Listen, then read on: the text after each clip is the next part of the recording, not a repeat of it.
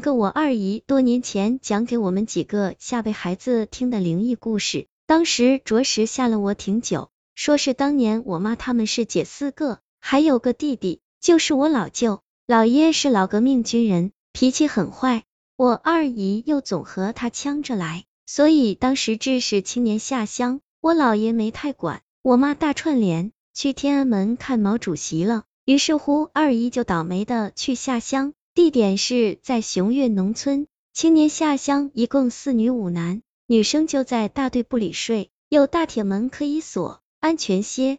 男的就分到老乡家住宿了。女生里有这么一位华同学，性格外向，手脚麻利，挺的农村爷们小伙稀罕。有一天劳动中途，华美人要小便，当时那年代都那样，就是找树林里没人看到的地方解决下了事。他也一样，跑到一处灌木矮树丛后方便，可能憋时候长了溜挺冲的，就听面前小慢坡下哗啦啦一阵响，紧接着草很大幅度往两边分开一条道，给他吓不轻，恍惚间好像看见个大蛇尾巴，很大的蛇尾巴，刷刷的飞快的往远处而去，好歹算尿完了，提上裤子跑回去，坐人群边上，就腿一直抖。老乡和同学们问明情况，也就简单安抚一下。年长的老大娘就老一套的给叫叫，摸摸毛儿，吓不着，摸摸耳。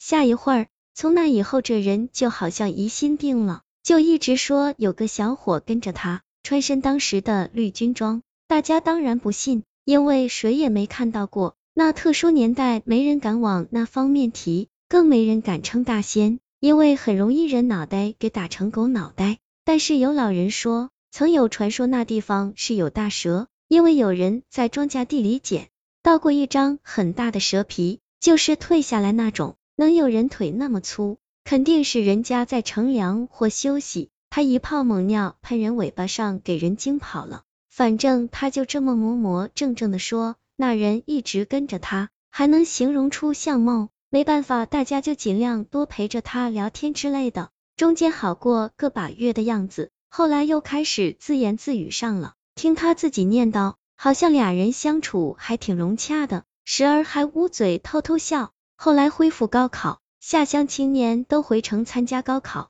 或者待业，他也没结婚，当然也跟着回来。但病一直没好，神神叨叨的。他家找关系给他找了个在电影院卖票的工作。后来结婚生了个男孩，不久后离婚了，可能就是因为他那时老公实在受不了了。我在上学时候路上看到过他一次，在踩一个塑料袋那种酸奶的包装，砰的一声崩了一裤脚剩余的酸奶，他也不擦，边走边笑。现在这人也没死，不过就是一看就不是正常人。没事在公园拿个随身听，跳那些五十年代的革命舞。我问过二姨。他家怎么不找人给看看？好像是说过了，那个动荡年代已经很多年了，时间太长了，看不好。